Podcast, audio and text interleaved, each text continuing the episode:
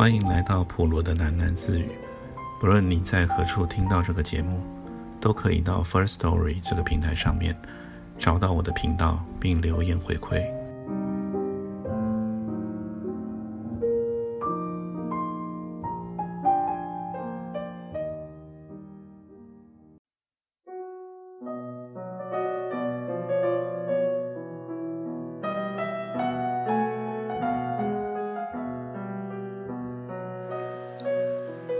新的一篇篇名是《秋思》。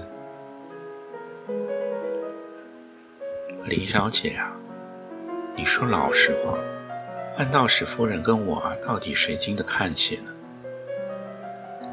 华夫人斜倚在她卧房中一张高靠背的红丝绒沙发上，对年轻的美容师林小姐问道。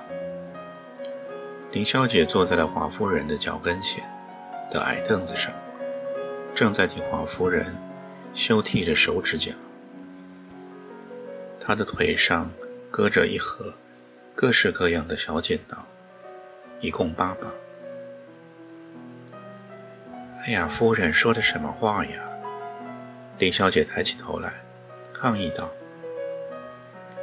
万夫人怎么能跟夫人比呢？她还到我们。”宜乡的美容院来动过手术呢。林小姐扑哧的笑了一下，又说道：“哦，是吗？”华夫人从沙发上坐了起来。她刚做完脸，脸上的脂粉已经敷得均匀妥当，一双修得细细的眉毛一直刷到了鬓边去。这是几时的事呀？夫人，千万别说是我讲的。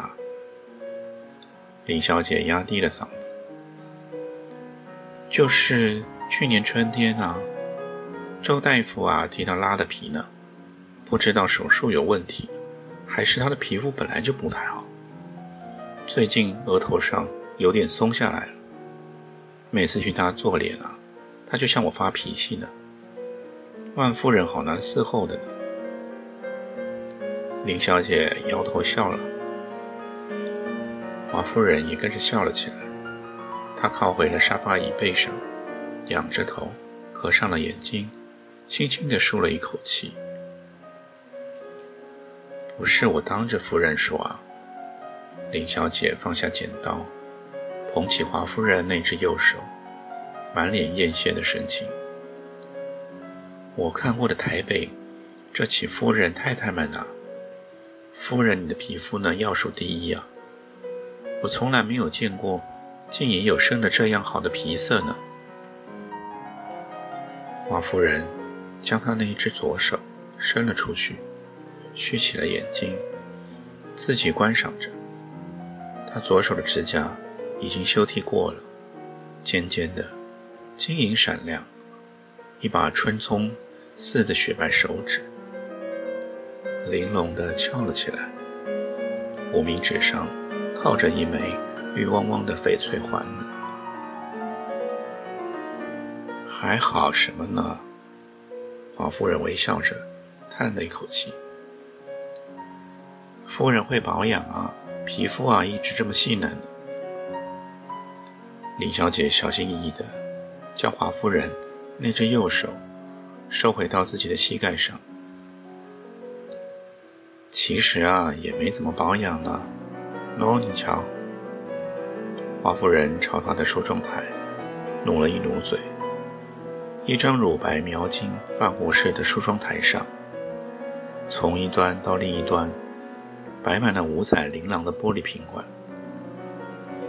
那些东西啊，摆放着罢了，都是我女儿从外国寄回来的呢。那个女孩子啊，百般怂恿我，要我打扮。夫人好福气呢，小姐这么孝顺。什么孝顺呢？女孩子胡闹。华夫人笑了。那天王夫人当着人还笑我，叫我摩登外婆呢。其实她呀，在摩登呢，蓝的、绿的，眼圈膏子那么擦着，可不是吗？林小姐接腔道：“每次啊，我总得替她在眼堂子上按摩百把下，她还一劲嫌少。万夫人有了眼袋子，不涂眼圈膏啊是遮不住的。”说着，林小姐跟华夫人又笑了起来。林小姐把华夫人那只修剪的玲珑剔透的右手捧在了手中，像欣赏一件艺术品一般，翻过来翻过去，从化妆箱中拿出了一排十二色的指甲油来。夫人今天要穿什么颜色的衣裳呢？就是那件呢。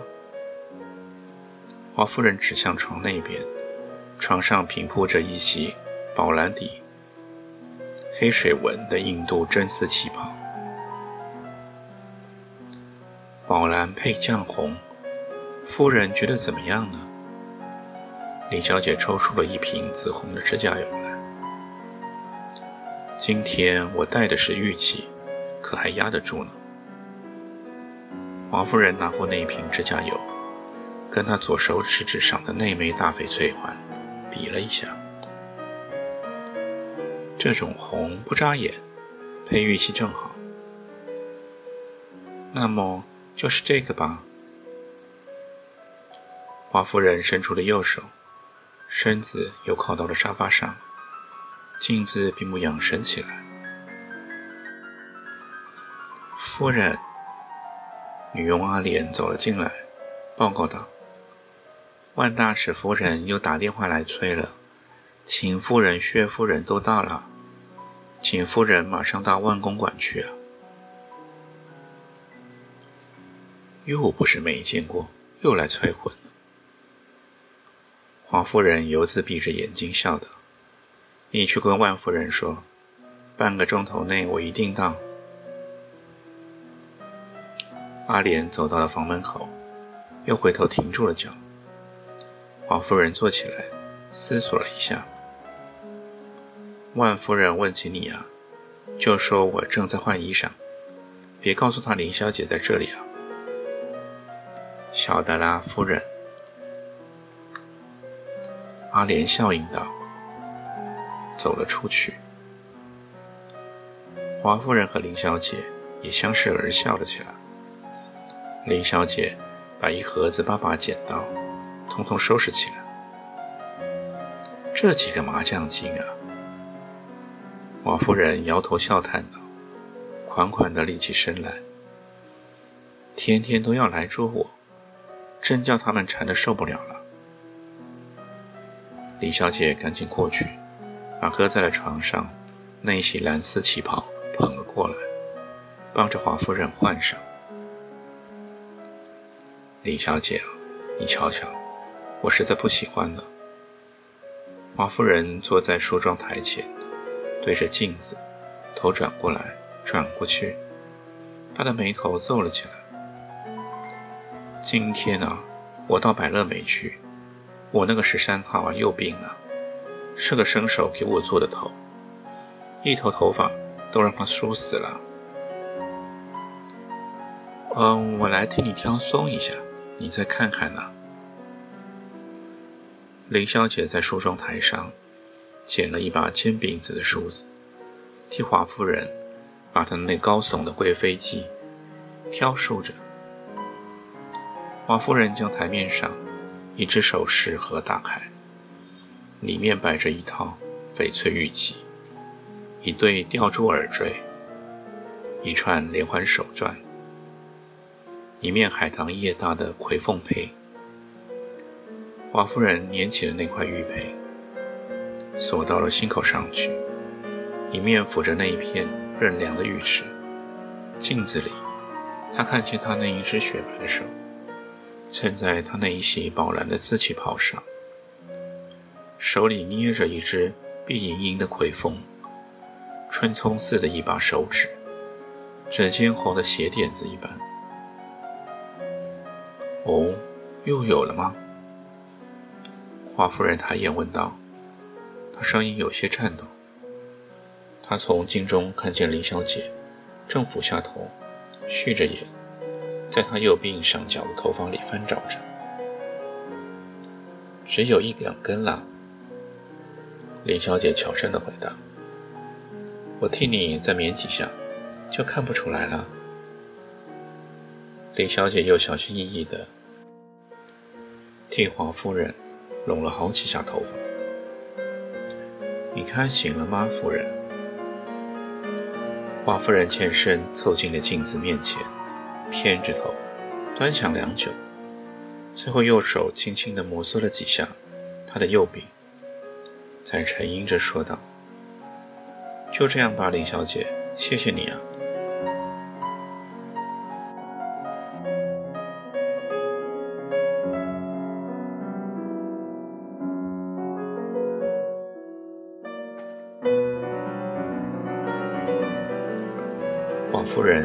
花园里，一阵凉风迎面吹了过来。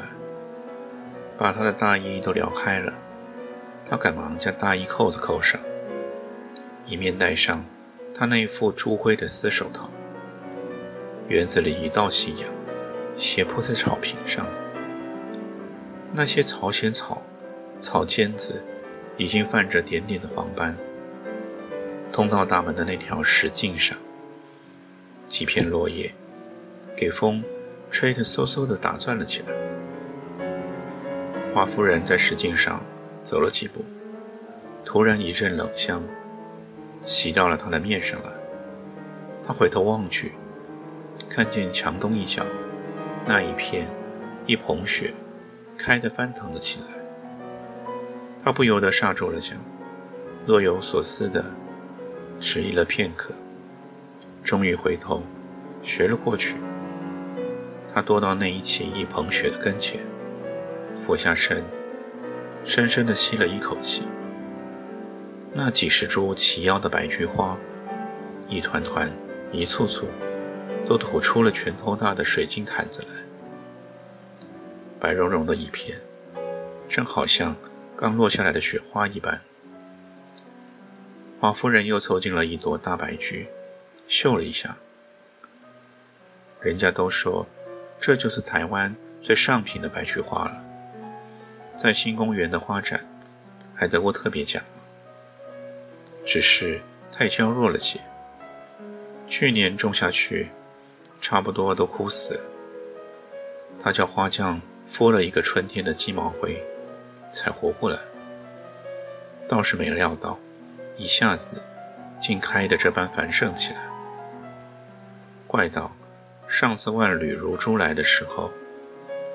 这些一捧雪刚打花苞，他已经抱怨他：“华夫人啊，你这些菊花真的那么尊贵吗？也舍不得送我们两只插插盆呢。”万夫人在学日文，万夫人在学茶道，万夫人又在学插花了，还是跟什么金子小姐学的呢？万缕如珠，那个女人啊！也懂得茶道、花道吗？弄得一屋子的盆儿、罐儿、壶儿、杯儿，都是从日本买来的。他说：“现在日本东西啊，做的不知道多么好呢。东京战后不知道多么繁华。奇怪，现在日本人的模样也变得体面起来，好像生怕别人不知道万大使。”要外放日本的似的，连走个路、晒裤衩，也那么弯腰驼背、打工作揖的，周身都沾了东洋婆的腔调。难道这些极尊贵的一捧雪，就任他拿去随便糟蹋了不成？花夫人掐下了一枝并蒂的菊花，一对花苞子颤袅袅的迎风抖着。可是他知道。万缕如珠，最是个好虚面子的、嘴上不饶人的女人了。花包子选小气给她，恐怕都要遭她讪笑一番了。摩登外婆，好像她自己还未曾当祖奶奶似的。华夫人跨进了那片花丛中，巡视了一番。她看到中央有一两棵花朵特别繁盛。他走向前去，用手把一些枝叶拨开，在那一片繁花覆盖着的下面，他赫然看见，原来许多花苞子已经腐烂死去，有的枯灰，上面发了白霉，掉在枝芽上。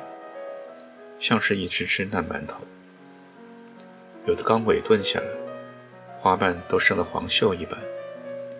一些烂包子上，斑斑点点，爬满了菊花，在啃啮着花心呢。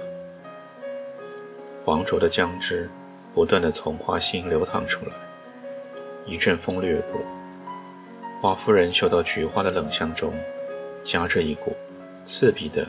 花草腐烂后的腥臭，他心中微微一震。他仿佛记得那几天，他房中也一尽透着这股奇怪的清香。他守在他的床边，看着医生用条橡皮管子插在了他喉头上的那个肿得发亮、乌黑的癌区里，昼夜不停地在抽着脓水。他床头的鸡案上，那只白瓷的胆瓶里，正插着三只碗大一般的白菊花。那是他亲自到园里来才来插瓶的。园里那百多株一捧雪，都是栖霞山移来的名种。那年秋天，人都这样说：日本鬼打跑了，阳澄湖的螃蟹也肥了，南京城的菊花。也开得分外茂盛了起来。他带着他的军队，开进了南京城的当儿，街上那些老头子、老太婆们，又哭又笑，都在揩着眼泪。一个城爆竹声，把人的耳朵都震聋了。他也笑得弯下了身去，对他说道：“欢迎将军班师回朝呢。”他挽着他。他的披风吹得飘了起来，他的指挥刀挂在了他腰际，铮铮锵锵闪亮的，一双带白铜刺的马靴踏得混响。挽着他，一同走进了园子里。他擎着一杯白兰地，进到他唇边去，满面笑容的低声唤道：“原香。”满园子里那百多株。盛开的一捧雪，都在他身后招翻得像一群白浪奔腾的血海一般。那年秋天，人人都说，连菊花也开得分外茂盛起来。夫人啊，车子已经开出来了。华夫人抬起了头来，她看见老花匠黄有信正站在了石径上。白眉白须，抖色的鞠着背，手里持着一柄扫落叶的竹扫帚。华夫人迟疑了一下，又随手掐下一只菊花，才从花丛里跨了出来，往大门走去。一束白簇簇的一捧雪涌在了他的胸前。王有信啊！华夫人走了几步，又停了下来。是夫人啊，王有信停下扫帚应道：“你去把那些菊花修剪一下，有好些都已经残掉了。”